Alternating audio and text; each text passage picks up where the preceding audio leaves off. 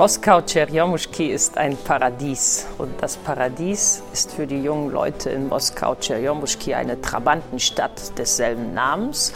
Das ist ein Randgebiet Moskaus gewesen in den 50er Jahren. Inzwischen von versierten Moskowitern wohl eher Zentrum genannt, äh, die sich schon äh, damit auskennen, dass die Stadt doch noch weiter und weiter gewachsen ist in den letzten Jahren. Aber 1959, als das Stück entstand, war das ein Ort, wo sich Fuchs und Hase gute Nacht sagen. Also wirklich sehr weit draußen. Und das war, waren die sogenannten Khrushchevkas. Das waren die erste Generation Plattenbauwohnungen, die dazu dienten, die Leute äh, nach dem Krieg aus den Kommunalkas rauszuholen und die prekäre Wohnungssituation zu lösen. Man weiß, sie lebten also wohl in mehreren Familien, in großen Wohnungen und da bewohnten vielleicht ein bis zwei Familien immer ein Zimmer. Diese Zimmer waren notdürftig getrennt von improvisierten Wänden oder Zwischendecken, die man gezogen hat. Und unter dieser Not leiden die Protagonisten eben auch. Sie suchen eine Bleibe, einen Platz zum Leben. Und unsere Protagonisten sind drei junge Paare. Wer sind diese Paare? Wir haben da Sascha und Mascha, zwei junge Intellektuelle. Er arbeitet als Museumsführer Sie ist seine Frau inzwischen verheiratet, aber sie haben keine gemeinsame Wohnung. Sie müssen sich immer an öffentlichen Orten treffen, das heißt also auf dem Bahnhof, bei der Post oder im Theater. Und wenn sie sich am Bahnhof treffen, tut er so, als würde er sie zum Zug bringen und küsst sie. Und äh, dann tut sie so, als würde sie ihn zum Zug bringen und küsst sie ihn. Und äh, sie träumen von dieser gemeinsamen Wohnung. Und dieser Traum wird so greifbar, so nah in ihrer Fantasie, dass sie tatsächlich auch die Zuweisung bekommen für eine Wohnung in diesem Neubaugebiet. Ihre zukünftigen Nachbarn sind das Paar Sergei und Lucia. Lucia ist eine junge Bauarbeiterin, die also Tscherjomuschki aufgebaut hat und zwar manuell mit aufgebaut hat. Wie sie sagt, per Hand und Kran, so stemmten wir gen Himmel, diese Hochhäuser. Und äh, ihr Mann Sergei, also ihr Freund Sergei, ist Kraftfahrer.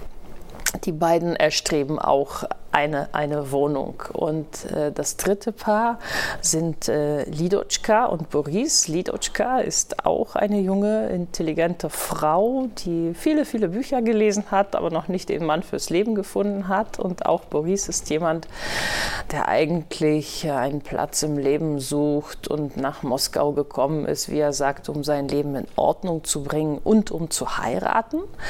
Und trifft dann eben auf diese Lidotschka, die sich noch dazu um ihren betagten Vater kümmert. Die beiden wohnen ähm, in der Altstadt, in der maroden Altstadt äh, wo die Häuser vom Einsturz bedroht sind. Und da fängt das Stück an, dass die Decke stürzt ein von der Wohnung dieses alten Herrn Baburov mit seiner Tochter. Und sie wissen jetzt nicht wohin und bekommen also auch eine Zuweisung für eine Wohnung.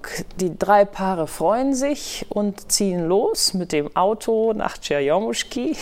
Das Auto gehört Herrn Drebetnjow.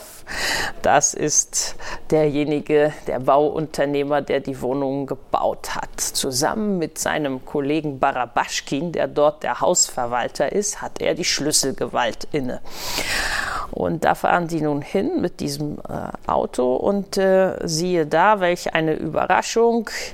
Plötzlich äh, heißt es, es gibt keine Wohnungen für sie, denn dieser korrupte Vermieter krallt sich also zwei Wohnungen, indem er mittels Durchbruch aus zwei Wohnungen eine macht, um für sich und seine junge Geliebte Wawa eine komfortable Vierzimmerwohnung zu ergattern. Und das macht er alles auf Kosten dieser jungen Leute, die sich mit aller Gewalt und äh, vehement mit allen Mitteln und Tricks gegen diese korrupten Seil- und Machenschaften der Vermieter dort wehren. Das klingt fast so, als wäre man nicht 1959, sondern heute irgendwo hier unterwegs, zum Beispiel in Berlin oder in Hamburg oder in München.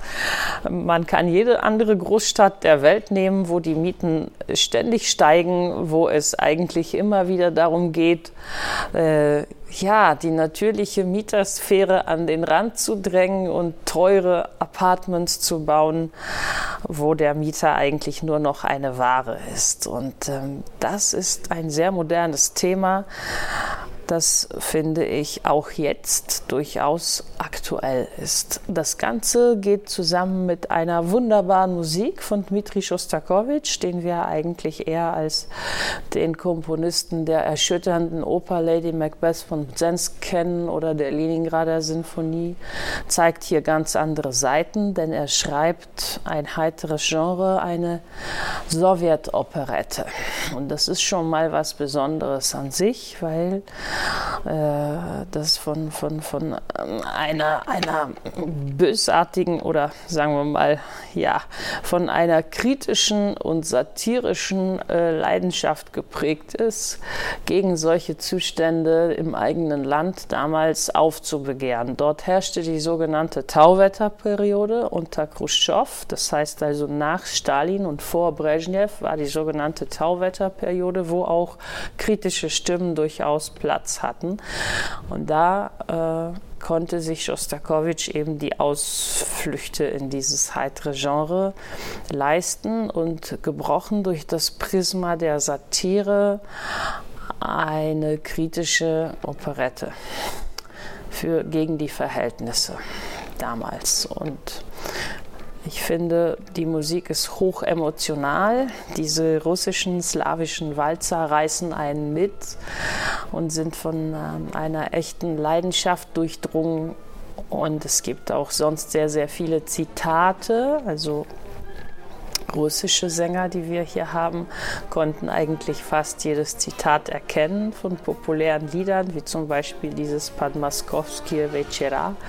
Das wird dort auch zitiert und viele, viele andere, die man glaubt schon irgendwo gehört zu haben. Also reinhören lohnt sich auf jeden Fall und äh, sehen erst recht, denn das junge Ensemble der Staatsoper Hamburg spielt, singt und ist einfach mit Leidenschaft dabei.